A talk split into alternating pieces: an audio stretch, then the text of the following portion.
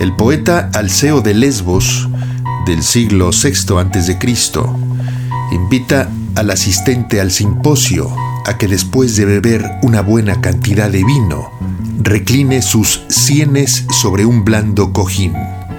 Lo invita, me parece, a hacer la siesta, a dormir la mona para que se le baje el vino y una vez despejado pueda reintegrarse con normalidad a sus actividades.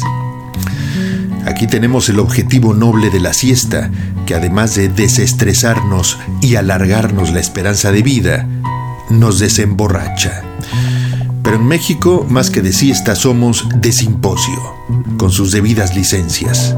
Y es bastante normal prolongar la conversación de la comida y las copas durante toda la tarde y una vez alcanzado cierto clímax, seguirse hasta bien entrada la noche, lo cual aunque conserva escrupulosamente el concepto, beber en compañía, desborda los límites temporales del simposio griego.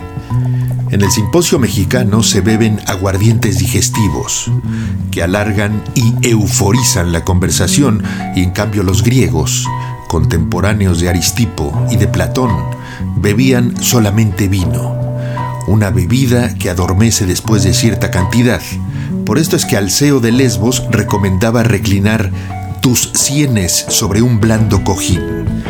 En el simposio mexicano, luego de una tarde de whiskies o mezcales, no se reclinan las sienes sobre un blando cojín.